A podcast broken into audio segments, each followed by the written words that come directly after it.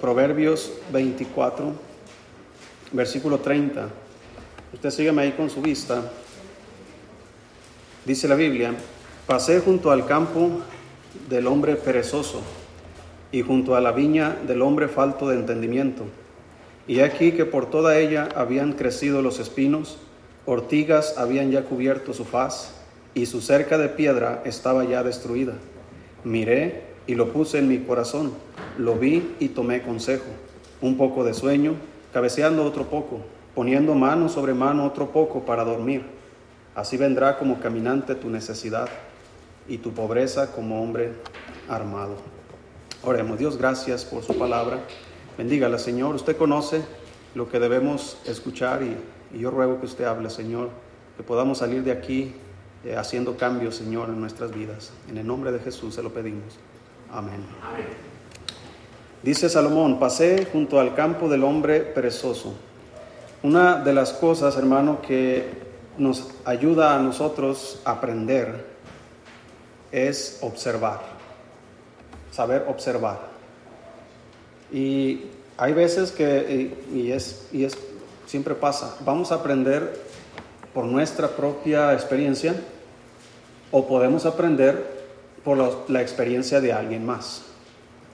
Por lo tanto, hermano, si no somos observadores de lo que sucede en otras personas, y no observadores en el sentido de criticar o juzgar la vida de alguien más, pero sí los resultados de aquel. Si recuerda que la Biblia dice eh, que debemos nosotros, acordados de vuestros pastores que, hablaron que os hablaron la palabra de Dios, eh, y considerad, dice, cuál haya sido el resultado de su conducta e imitad su fe.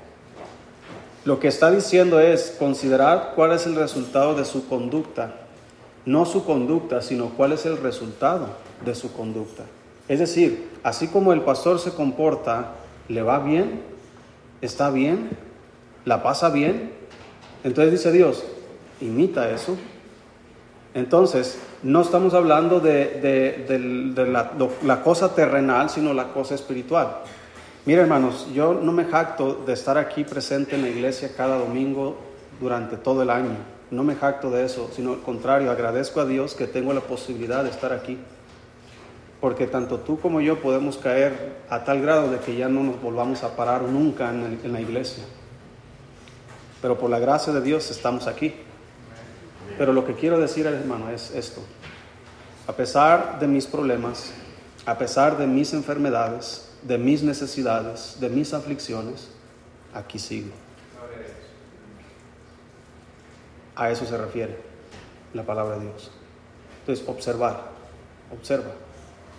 ¿Cómo le va a, aquellas personas que deciden ya no seguir más en los caminos de Dios? Y Salomón era un observador natural. Era el hombre más sabio que ha habido sobre la tierra, de los hombres mortales, de los hombres pecadores. Es el hombre más sabio que ha existido. Y él observaba constantemente a sus vecinos, observaba a otros reinos, observaba inclusive los animales. Observaba, eh, yo me puedo imaginar a David, perdón, a Salomón con todo su poder y toda su riqueza, sentado en una piedra mirando un hormiguero. Ahí meditando sobre esa hormiga. Mira la hormiga, oh perezoso, ¿verdad? Y mirando a los conejos, y mirando a, los leones y mirando a, otros animales y él disertando acerca de ello, escribiendo, hermanos, inspirado por el Espíritu Santo, esas enseñanzas que nos dice, mira, lo que causa el observar. Pero muchos de nosotros, hermanos, no estamos pendientes, no estamos observando. La Biblia dice, mirad bien cómo andéis, no como, no como necios, sino como sabios aprovechando bien el tiempo, porque los días son malos. Mirad bien cómo andéis. Observa, observa tus caminos, observa eh, tu conducta, observa tus decisiones, observa tus reacciones, observa en dónde pones tu confianza, observa con quién andas, observa dónde andas, observa tus, tus palabras, observa eh, cómo tratas al prójimo, observa, mira, dice la Biblia, Entonces Salomón dice, pasé junto al campo del hombre perezoso y junto a la viña del hombre falto de entendimiento, y he aquí lo que él está observando, que por toda ella habían crecido los espinos. Ortigas habían ya cubierto su faz y su cerca de piedra estaba ya destruida. Miré y lo puse en mi corazón, lo vi y tomé consejo. Un poco de sueño. Él está observando no solamente el campo de ese hombre, está observando a ese hombre. Un poco de sueño. Cabeceando otro poco. Poniendo mano sobre mano otro poco para dormir. Probablemente estaba caminando por, no sé, por el barrio, ¿verdad? Ahí en Jerusalén y, él observó el campo de ese hombre perezoso y tal vez la casa de ese hombre estaba a un lado y tal vez ese hombre estaba debajo de, de un techo, tal vez en una hamaca, ¿verdad? Y no sé, comiéndose un coco, no sé.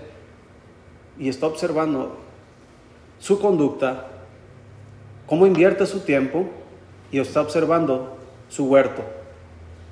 Esa conducta trae estos resultados.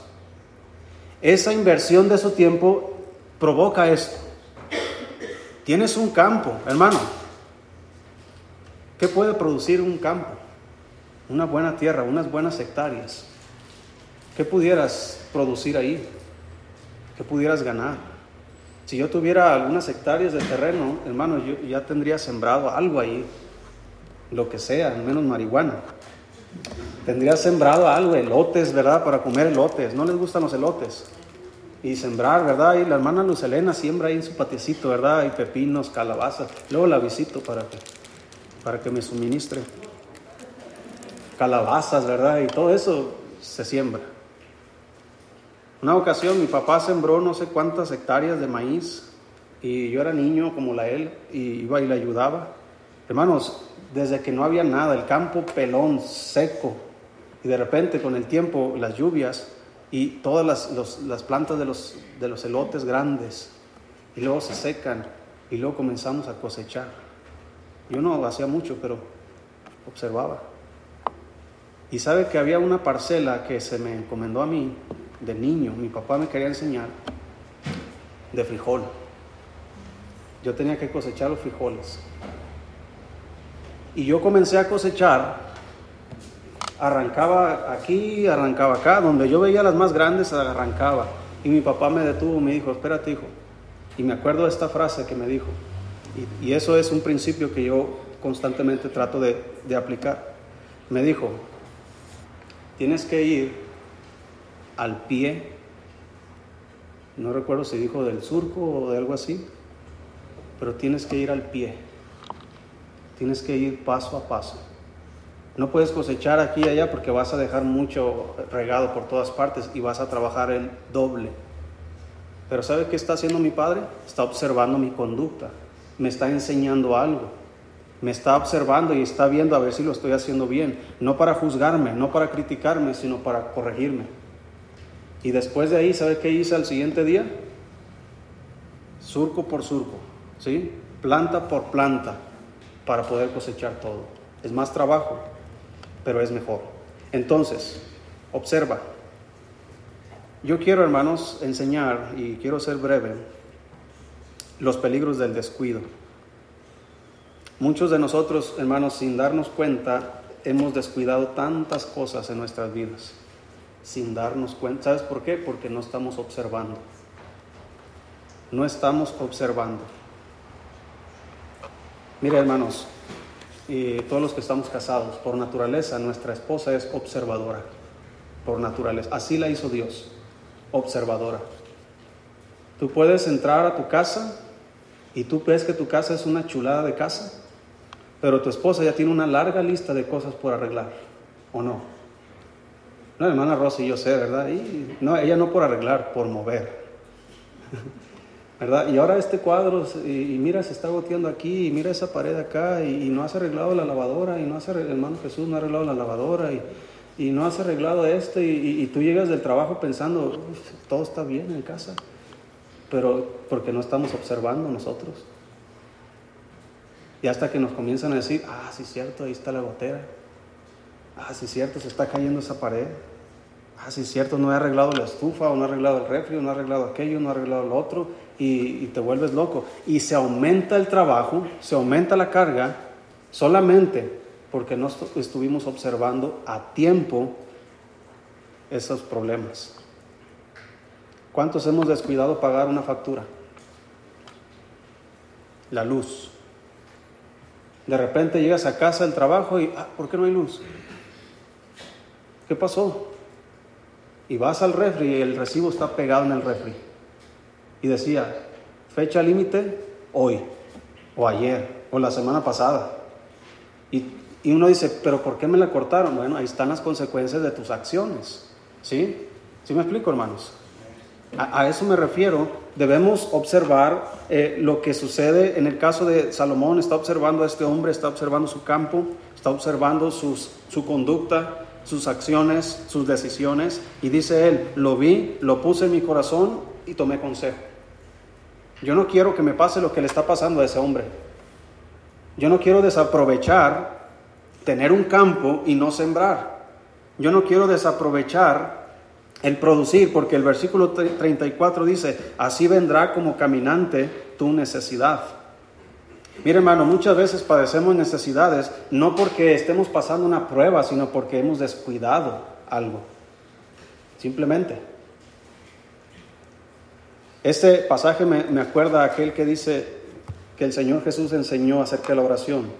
Dice, ¿quién de vosotros, si su amigo, si usted va a medianoche con su amigo y le dice, préstame tres panes, porque un amigo mío ha venido de, viaje y no tengo que ponerle delante? Fíjate, su necesidad.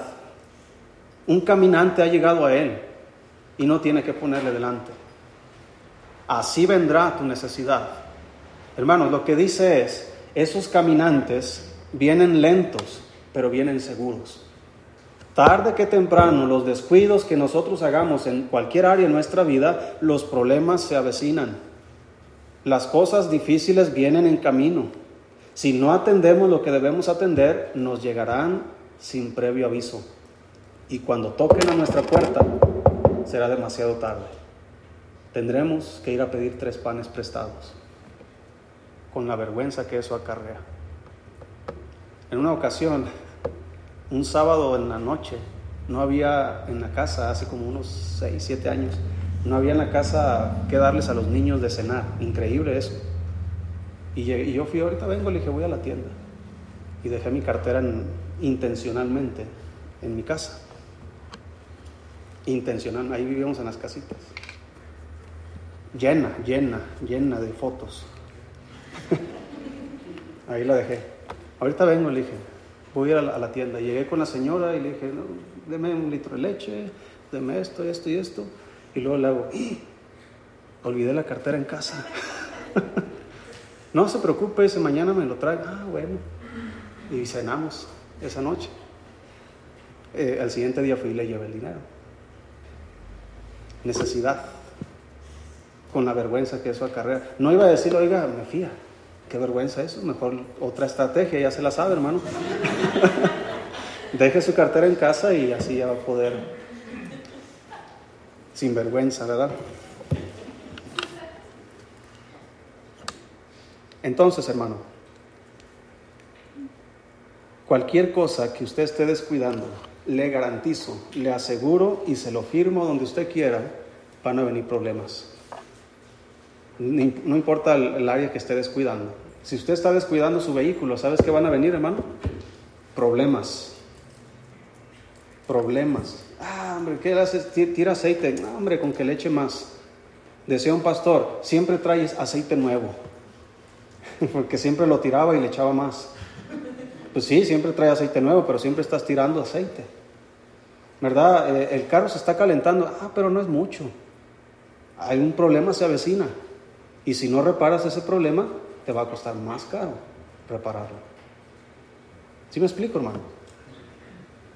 Lo mismo sucede en la salud.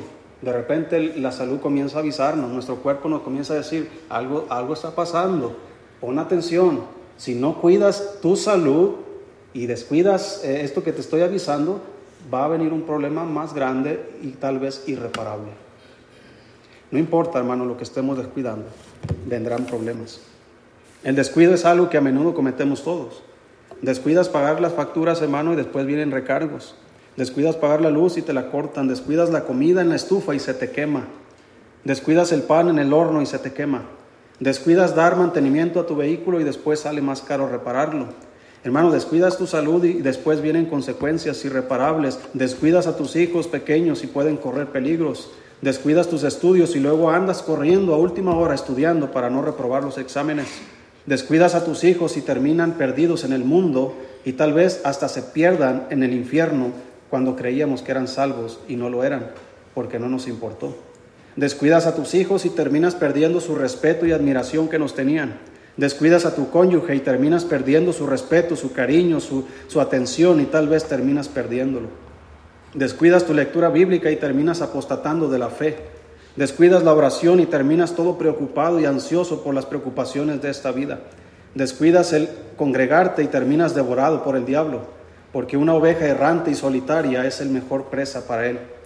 Las cosas más importantes y valiosas requieren atención, requieren mantenimiento. Mira Salmos 39.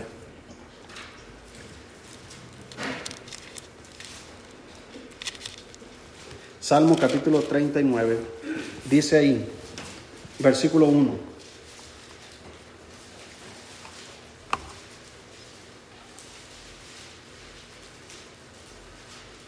Si lo tiene, hermano. Dice ahí, yo dije, dice aquí el rey David, yo dije, esto significa, hermano, que él está meditando, que él está observando y reconsiderando su propia vida. Dice, yo dije, Atenderé a mis caminos para no pecar con mi lengua.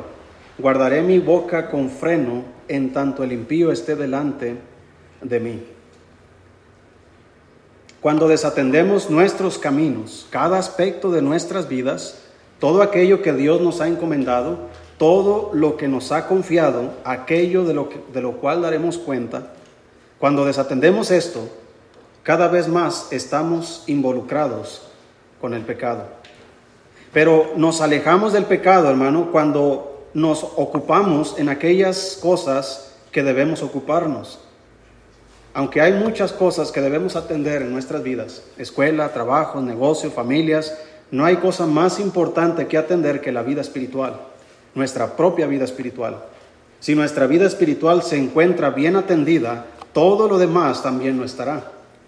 Pero si nuestra vida espiritual está en descuido, todo lo demás, aunque esté atendido, no prosperará, porque la vida espiritual no depende de la vida física común, pero todos los asuntos que conciernen a esta vida dependen totalmente de la vida espiritual.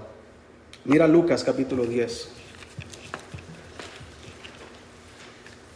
Aquí hay dos hermanas que están, esas dos hermanas se me figuran a mis hijas, ¿verdad? María y Marta. Si usted tiene hijas y les está enseñando a lavar trastes, a hacer todo eso, va a experimentar eso también. Si tiene dos, ¿verdad? Si tiene más, pues le va a ir peor.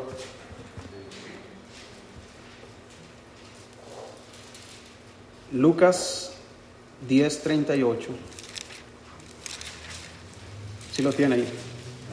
Dice, aconteció que, que yendo de camino, entró en una aldea y una mujer llamada Marta le recibió en su casa. Esta tenía una hermana que se llamaba María, la cual, sentándose a los pies de Jesús, oía su palabra. Pero Marta se preocupaba con muchos quehaceres y acercándose dijo, Señor, ¿no te da cuidado que mi hermana no me deje servir sola? Dile pues que me ayude.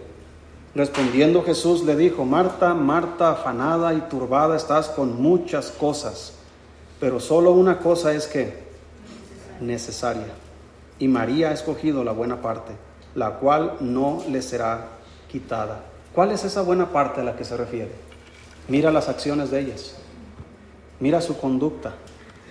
Una está preocupada. No dice que está haciendo el quehacer, está preocupada. Está hablando, hermano, de su carácter, de su conducta, de lo que está sucediendo en su corazón. Ella no está sirviendo de corazón en ese momento, eh, eh, ella está preocupada y cargada, dice la Biblia, con muchos quehaceres. Ella está ahí, hermanos, tratando de atender al Señor y es, es algo bueno, hermanos, tratar de hacer algo para Dios. Pero la buena parte a la que se refiere Dios es pasar tiempo con Él. Hacer algo para Él es bueno, pasar tiempo con Él es mejor. Porque una vez que has pasado tiempo con Él y luego vas y pones manos a la obra y haces lo que Él te ha pedido que hagas por haber estado con Él, todo lo que hagas te saldrá bien. Eso fue lo que dijo la palabra de Dios en Josué 1.8. Nunca se apartará de tu boca este libro de la ley, sino que de día y de noche meditarás en él, para que hagas y guardes conforme a todo lo que en él está escrito. Entonces harás prosperar tu camino y todo saldrá bien. Ese es nuestro deseo. Ah, yo quiero que todo me salga bien. Bueno, ¿qué parte estás escogiendo? ¿Con qué estás empezando tu día? ¿Con qué terminas tu día? ¿Preocupado con todos los quehaceres que tienes que hacer? ¿O atendiendo a Jesús? Déjame decirle, hermano, que muchas veces nos levantamos y vamos al trabajo sin ni siquiera haber dado gracias a Dios por el día que nos dio. Y luego llegamos preocupados del trabajo, ansiosos, enojados, irritados. Eso es lo que provoca, hermano, el descuido de nuestra vida espiritual. ¿Qué culpa tiene tu pobre esposa que te está esperando con una buena cena? El que tú llegues hablándole ásperamente, nada más porque tu jefe se peleó contigo. O nada más porque te pidieron que estuvieras una hora más o dos horas más extra. O porque no te salió lo que ibas a hacer en el trabajo. Tuviste un mal día, llegaste a casa y te descargaste con esa pobre mujer que te está cocinando, que está cuidando a tus hijos, que te atiende día y noche eso provoca el descuido de nuestra vida espiritual. Lo mismo aplica para las mujeres. ¿Qué, culpa tiene? Si no es el helicóptero, es este, ¿verdad? Yo creo que vamos a cambiarnos de domicilio, hermanos, al monte. ¿Qué culpa tiene también ese pobre hombre que llega cansado del trabajo, donde probablemente allá estuvo con dolores de cabeza, Tal vez ni siquiera pudo comer el lonche que le hiciste porque estuvo ahí haciendo cosas. Tal vez se quemó las manos por andar tocando cables que no debería. Tal vez algo le pasó, llegó con una herida y tú frustrada en tu casa y comienzas a descargarte contra él, nada más porque tu pequeño hijo quebró tu taza favorita. El descuido de nuestra propia vida espiritual trae esas consecuencias. Un maltrato hacia otros. Pero cuando atendemos lo que debemos atender, hermano, todo fluye en armonía.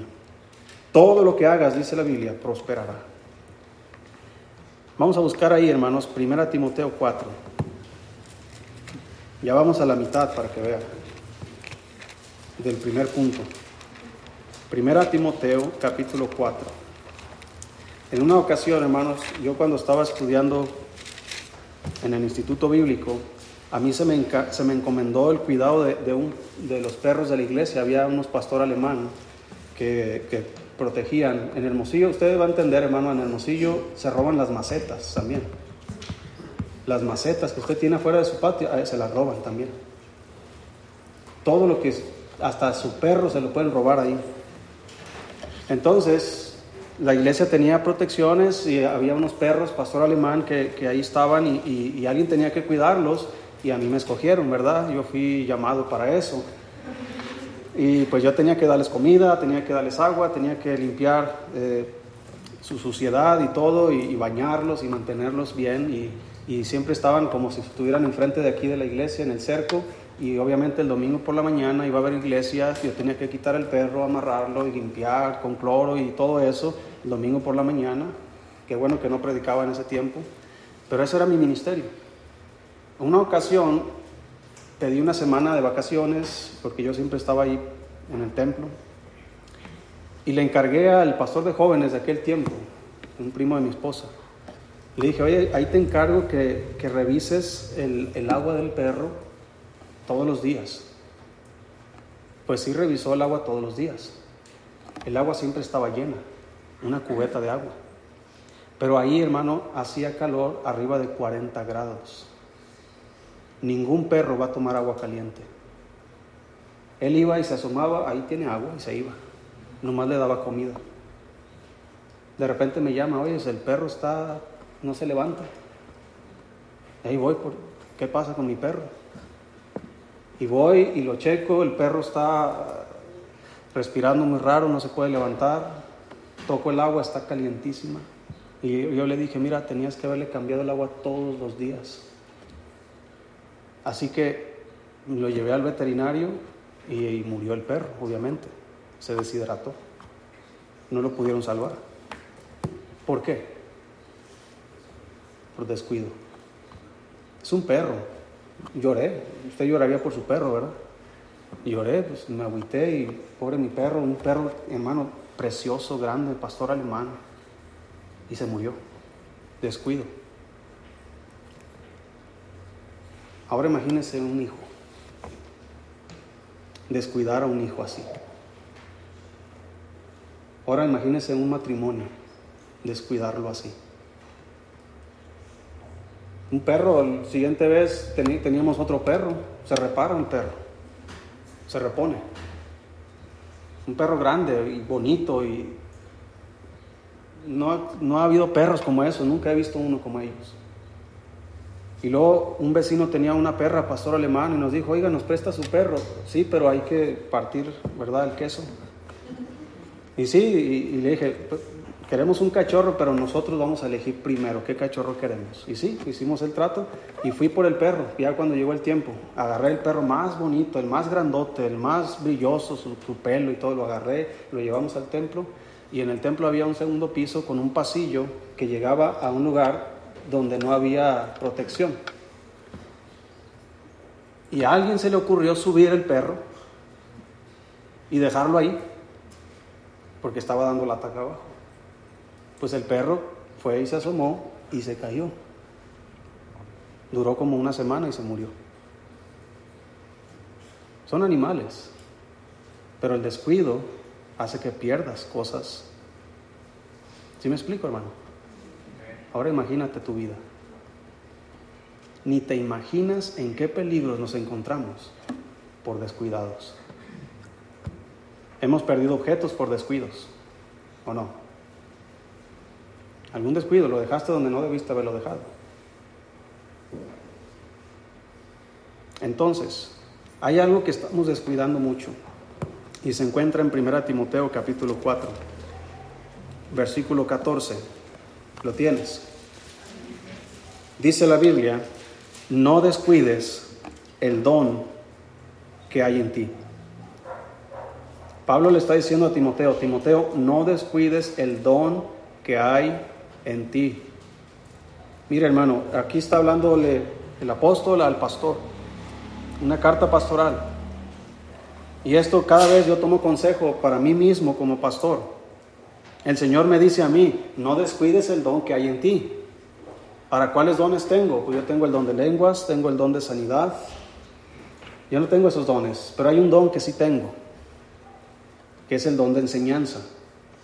Y ese don no es por naturaleza que eres experto en enseñar, sino que requiere cuidado, requiere atención, requiere estudio, preparación, lectura, si yo me acuesto todos los días sin leer la Biblia, sin orar, sin leer ningún libro, sin estudiar, y me levanto como muchos pastores lo hacen, y el domingo en la mañana vienen, se paran en el púlpito, en el púlpito ponen su Biblia, la abren donde caiga, a ver qué, qué, chismes hay entre la congregación, a ver qué predicación me aviento ahorita. Ah, había una hermana ayer que andaba en pantalón. Ah, pues voy a hablar del pantalón, porque ayer vi a una hermana que andaba en pantalón. Y esas son sus predicaciones y nunca cambian esas hermanas en pantalón. O aquellas hermanas en pleitos. O aquel matrimonio que está afligido no cambia. ¿Por qué? Porque alguien está descuidando su don. Y los dones que nos fueron dados, hermanos, el don que a mí me fue dado es para ponerlo al servicio de ti. Y los dones que Dios te dio a ti es para que tú los pongas al servicio de mí y al servicio del que está a un lado tuyo. Así que cuando tú y yo descuidamos nuestros dones, en pocas palabras, hermanos, no estamos ayudando a nadie. Hay cristianos que descuidan sus dones, inclusive hermanos, hay cristianos que ni siquiera saben cuáles son sus dones. No saben para qué son buenos. Los dones nos fueron dados para hacer el bien a los demás. Si descuidas tus dones, la iglesia sufre. Tú sufres porque te haces infructuoso, inútil y las necesidades de los demás no son satisfechas, porque nuestros dones no están siendo usados para el beneficio y edificación de los demás. Eso lo dice en Romanos 12. Búsquelo por favor, hermano. Romanos capítulo 12. No descuides el don que hay en ti. Si tú eres cristiano, hijo de Dios, si has creído el Evangelio, al menos tienes un don. Porque Dios ha puesto, hermanos, a sus hijos en el cuerpo como Él quiso y nos ha dado dones. Dice ahí, hermanos, en Romanos capítulo 12, si lo tienes, hermano. Dice, digo pues, por la gracia, versículo 3, digo pues, por la gracia que me es dada, a cada cual que está entre vosotros, que no tenga más alto concepto de sí que el que deba tener, sino que piense de sí con cordura, conforme a la medida de fe que Dios repartió a cada uno. Porque de la manera que en un cuerpo tenemos muchos miembros, pero no todos los miembros tienen la misma función. Así nosotros, siendo muchos, somos un cuerpo en Cristo y todos miembros los unos de los otros. De manera que teniendo diferentes dones, según la gracia que nos es dada, si el de profecía, úsese conforme a la medida de la fe, o si de servicio en servir, el que enseña en la enseñanza, el que exhorta en la exhortación, el que reparte con liberalidad, el que preside con solicitud, el que hace misericordia con alegría, el amor sea sin fingimiento, aborreced lo malo, seguid lo bueno, amaos los unos a los otros con amor fraternal, en cuanto a honra, prefiriéndoos los unos a los otros. En lo que requiere diligencia, no perezosos, fervientes en espíritu, sirviendo al Señor, gozosos en la esperanza, sufridos en la tribulación, constantes en la oración, compartiendo para las necesidades de los, de los santos, practicando la hospitalidad, bendecid a los que os persiguen, bendecid y no maldigáis, gozaos con los que se gozan, llorad con los que lloran, unánimes entre vosotros, no altivos sino asociándoos con los humildes. No seáis sabios en vuestra propia opinión, no paguéis mal a nadie, a nadie mal por mal. Procurad lo bueno delante de todos los hombres, si es posible, en cuanto dependa de vosotros, estad en paz con todos los hombres. No os venguéis vosotros mismos, amados míos, sino dejad lugar a la ira de Dios, porque escrito está, mía es la venganza, yo pagaré, dice el Señor. Así que, si tu enemigo tuviere hambre, dale de comer, si tuviere sed, dale de beber pues haciendo esto, ascuas de fuego amontona sobre su cabeza. No seas vencido de lo malo, sino vence con el bien el mal. ¿Sabes por qué muchas veces el mal nos vence a nosotros? Porque no estamos haciendo nada. Porque nuestros dones no están siendo puestos al servicio de los demás. Tú puedes estar sentado ahí y preguntarte, ¿y yo para qué soy bueno? Mira, hermano, dice la Biblia que somos hechura suya, creados en Cristo Jesús para buenas obras, las cuales Dios preparó de antemano para que anduviésemos en ellas. ¿Sabes qué significa hechura? La palabra hechura. Hechura. No dice que somos creación, somos hechura. Son dos palabras muy diferentes. También somos creación, pero la palabra hechura significa algo más que creación. Creación significa producir algo de la nada. Toda la creación Ahora, nosotros fuimos creados, pero nuestro ADN viene de nuestros padres y nuestros padres de sus padres. ¿Hasta dónde? Hasta Adán y Eva. ¿Quién los creó a ellos? Dios. Entonces nosotros fuimos creados a partir desde ellos hasta nosotros. Pero mire, la, la, palabra hechura suya, somos hechura suya, está hablando de la vida espiritual. Esto significa que Dios agarró un pedazo de fierro que estaba tirado y oxidado lo agarró y él pensó, ¿qué puedo hacer con esto? Él agarró a ese hombre que estaba ahí en las calles, en las cantinas, o aquella mujer que andaba perdida en las calles, aquel joven que andaba en las drogas, él lo agarró y dijo, ¿qué puedo hacer con este muchacho? ¿Qué puedo hacer con esta mujer? ¿Qué puedo hacer con este matrimonio que estaba en tinieblas y ahora lo tengo? Ahora son luz en el Señor. ¿Qué puedo hacer con ellos? Agarró un pedazo de, de algo que no servía para nada y lo hizo útil. Eso es hechura. O más bien has escuchado la palabra, es hechizo. Es decir, no lo compré en ninguna tienda, no lo fabrican, yo mismo lo fabriqué o alguien más lo fabricó, pero no hay algo que yo compre en una tienda. Así que esto significa que lo que Dios está haciendo en tu vida y para lo cual Dios te creó y te hizo ahora nueva criatura en Cristo, no existe una copia. No hay dos como tú. Así que todo lo que Dios espera que tú hagas, aquellas obras que Él preparó de antemano para que tú anduvieses en ellas, esas obras nadie más las hará si no las haces tú. Porque tú fuiste hechura suya, creado en Cristo Jesús para esas buenas obras que solamente Dios espera que hagas. Si comprendemos ese punto, hermano. Y para eso nos dio dones. Vas a ser capaz de lograr aquellas buenas obras que el Señor quiere que hagas si estás atendiendo y desarrollando tus dones.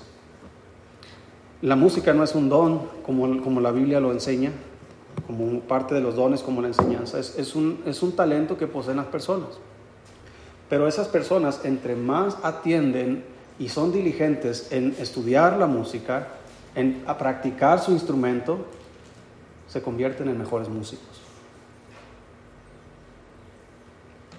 Pero si desatienden lo aprendido, tiende a olvidarse. Lo mismo aplica con la palabra de Dios. Cuando desatiendes lo que has aprendido, tiendes a olvidarlo. Y si no sabemos qué hacer, imagínate cómo vamos a vivir. Así que hermanos, vamos a Hebreos 2, es el último versículo y terminamos.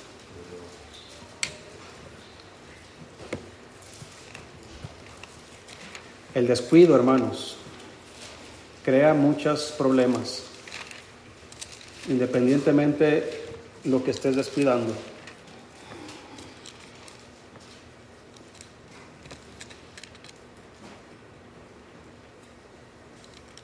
Dice Hebreos capítulo 2.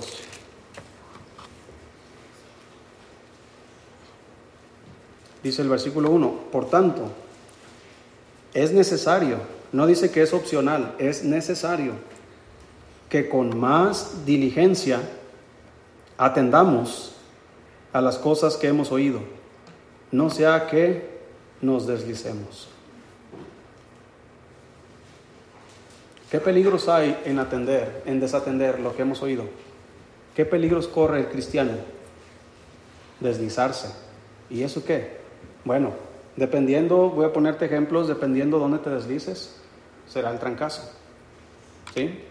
Cuando nieva, por ejemplo, y las, las carreteras se ponen resbalosas, ¿verdad? Que hay gente que la policía y, el, el, municipio comienza a dar alertas, ¿verdad? Y cierran carreteras porque sabe que si alguien entra a esas carreteras, se puede deslizar y dependiendo la velocidad, dependiendo el vehículo, dependiendo el terreno donde estás conduciendo, va a haber consecuencias.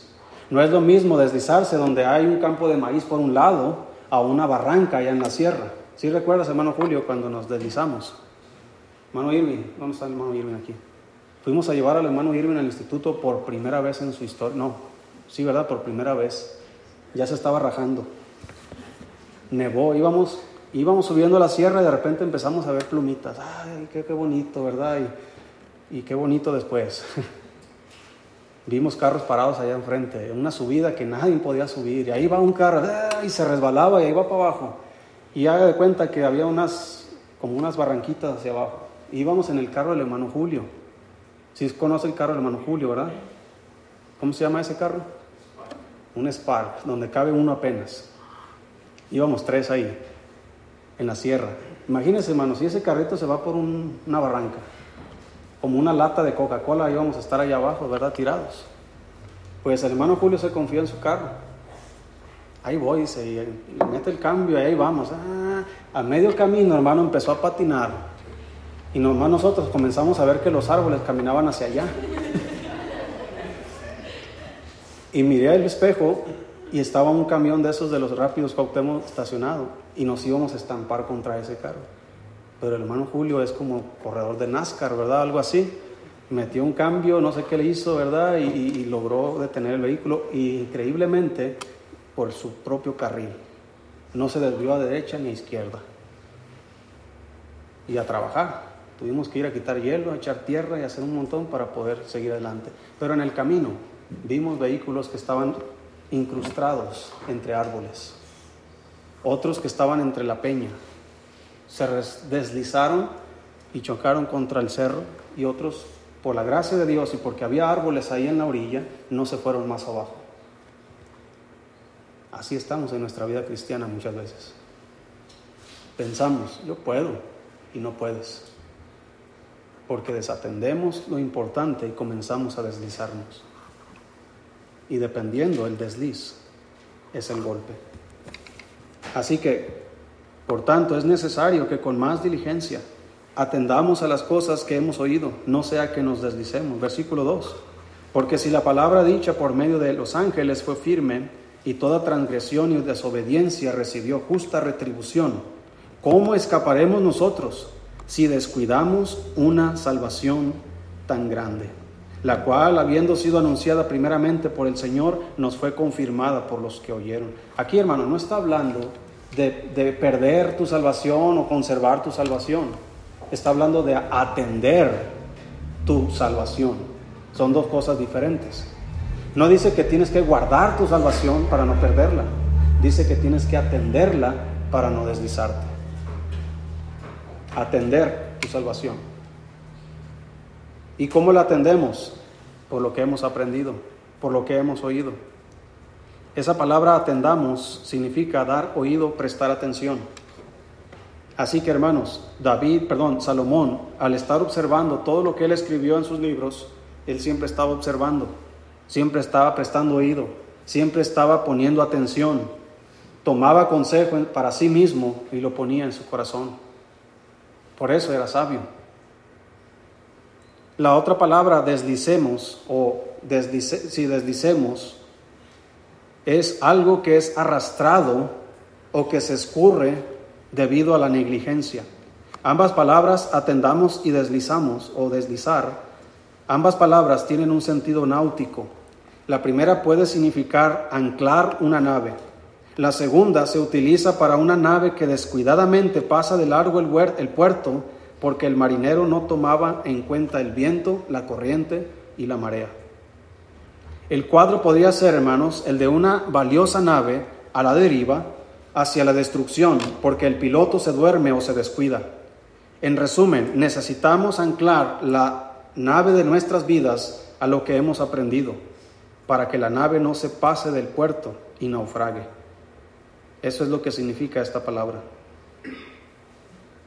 Se me viene a la mente la historia del Titanic, que allá arriba en la torre del, barco estaban los marineros pues la, la, historia que cuenta la película es una cosa, pero la historia que cuenta la historia real es otra cosa. Pero hermanos, ellos se confiaron que era un barco muy confiable, que era un barco muy grande, era la máxima tecnología de su época. Ni Dios lo puede hundir, según ellos dijeron. Pero ¿sabes qué dijeron esos marineros? Pues no importa, el camino está libre para el barco. Y se durmieron.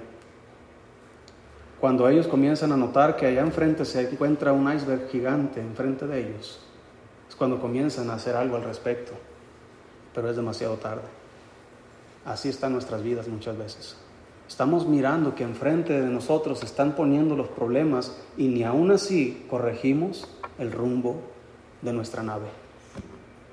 Pensamos, Dios es tan bueno que Él no me va a dejar estrellarme. Pues te equivocas, hermano. Dios es tan justo que Él va a dejar estrellarme, a menos que cambie de dirección. Y esa palabra, cambiar de dirección, se llama arrepentimiento. Cambiar de parecer, cambiar de conducta. El resultado, hermanos, de todo esto es desobediencia. La palabra desobediencia, esta palabra comienza con la idea de un oído imperfecto. Luego progresa a un oído descuidado que malinterpreta o deja de captar el significado. Finalmente termina con la falta de disposición para escuchar y por lo tanto la desobediencia. Nuestros hijos cuando son pequeños tú les dices, oye hijo, levanta ese juguete y ponlo allá y el niño está aprendiendo a escuchar. Él nomás ve que tu mano dirigió al juguete y dirigió al bote de los juguetes y él está observando y agarra el juguete y lo hace. Pero más grande, en su corazón él decide no hacerlo. ¿Les ha pasado con sus hijos? Hijo, él decía, es que estoy cansado. Sí, pues, ¿cómo no te cansaste para hacer todo el cochinero? Ah, pero ya estoy cansado. ¿Y con qué actitud nuestros hijos ahora recogen sus propios regueros? Sus propios juguetes tirados y regados por todas partes. ¿Con qué actitud? ¿Con la mejor? ¿Verdad que no? ¿Cómo crees entonces tú y yo? ¿Con qué actitud andamos después corrigiendo nuestros errores? ¿Quejándonos? ¿Yo por qué? ¿O aceptando? Fue mi culpa y lo voy a reparar. Si recuerdas, hermanos, a Saqueo que dijo, si a alguien le debo o lo he defraudado, ¿qué hace él? Lo repongo. No solamente lo que me ha, lo que he defraudado, sino hasta más de eso. Eso es hacerse responsables de sus propias acciones, de sus propias decisiones. Aquel hombre que está sentado acostado en su hamaca y su campo lleno de ortigas y de espinas es responsable por la condición de su propio campo. Así que si quiere cambiar de situación y quiere ser productivo en su propio campo, debe levantarse de su hamaca, debe ponerse las botas de trabajo, debe agarrar sus herramientas y debe ir a trabajar a su campo y quitar la maleza y quitar las espinas. Pero ese trabajo no lo va a hacer Dios, ese trabajo lo vas a hacer tú, lo voy a hacer yo. Y una vez que termines y va a ser más trabajoso porque dejaste crecer mucho la hierba, pero es tu responsabilidad, tú tienes que limpiarlo y vas a quitar la maleza, vas a quitar la mala actitud, vas a quitar eh, la ira, el enojo y la gritería y todo lo que, lo que invade nuestras vidas, lo vas a quitar, vas a limpiar tu terreno y entonces comienza a sembrar lo, lo bueno. Y qué bendición es ver esas plantas creciendo que te van a dar frutos, a estar mirando pura maleza que te da espinas. Todo depende si somos descuidados o estamos atendiendo lo que nos corresponde. Esa palabra descuidar significa despreocuparse, desatender. El desastre espiritual, hermanos, comienza con el descuido. Y terminamos con Apocalipsis 3.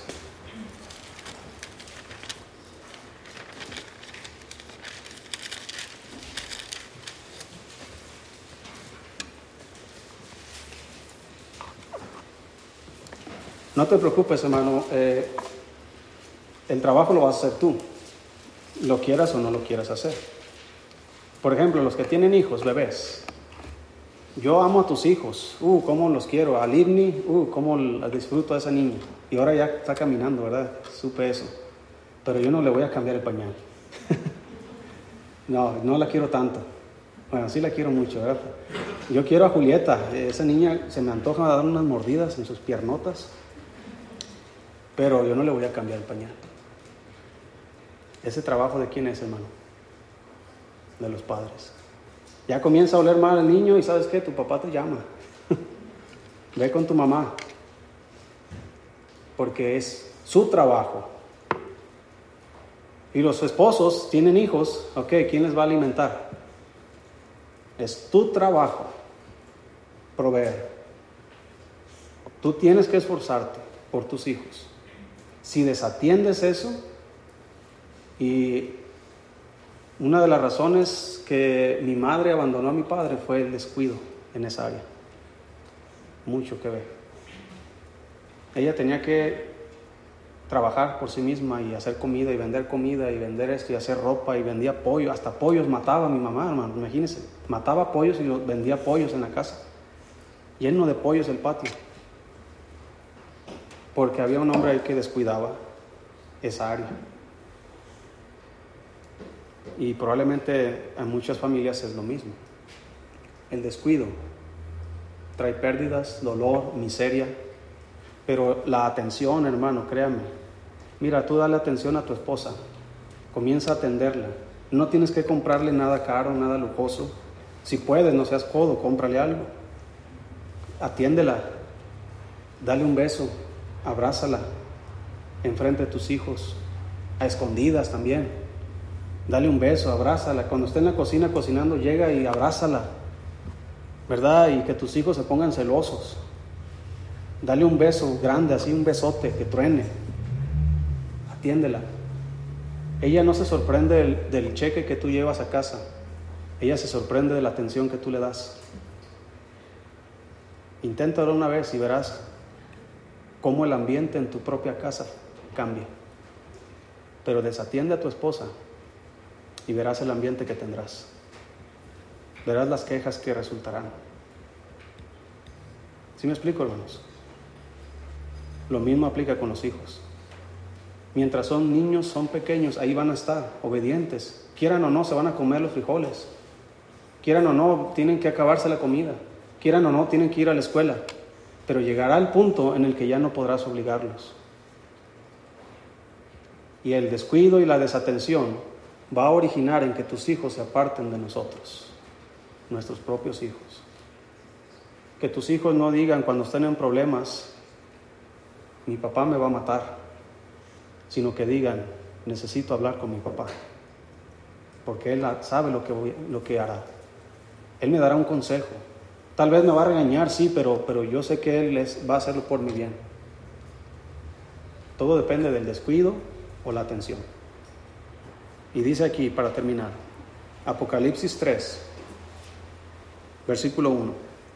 Escribe al ángel de la iglesia en Sardis, el que tiene los siete espíritus de Dios y las siete estrellas, dice esto, yo conozco tus obras, que tienes nombre de que vives y estás muerto. No se da cuenta, ¿verdad? No, está poniendo atención que, que está muerto. Dos, sé vigilante y afirma las otras cosas que están para morir, no se da cuenta que aún lo que tiene lo va a perder, porque no he hallado tus obras perfectas delante de Dios. Acuérdate pues de lo que has recibido y oído y guárdalo y qué. Y arrepiéntete. Cambia, es lo que está diciendo. Cambia de, dirección, cambia de actitud, Cambia de pensamiento, deja de hacer lo malo, aprende a hacer el bien. Eso significa arrepentimiento. Así que hermano, aquel hombre que está acostado en su hamaca y su campo lleno de ortigas y de espinas, debe arrepentirse de su conducta, de su actitud, debe levantarse de ahí y cambiar la situación para el beneficio de su propia familia, para que haya comida y alimento para sus hijos, para que no se eche a perder su campo con tanta maleza. ¿Cómo está tu vida ahora? ¿Está llena de espinas y tú despreocupado, pensando que ya se secarán? Pues déjame decirte que cuando las espinas se secan, son más resistentes, son más puntiagudas y son más difíciles de quitar. Es cuando está verde la planta, cuando solamente con una mano puedes jalarla todavía que es tiempo de hacer algo. No permitas, hermano, que el descuido que tú tengas en el área que tú tengas destruya lo que es más valioso para ti. Lo único que puedes hacer es lo que hizo Salomón. Observa, toma consejo y aplícalo a tu corazón. Sal de aquí y haz eso. Pero si no lo haces, tu campo seguirá lleno de espinas. Y después vendrá tu necesidad como caminante.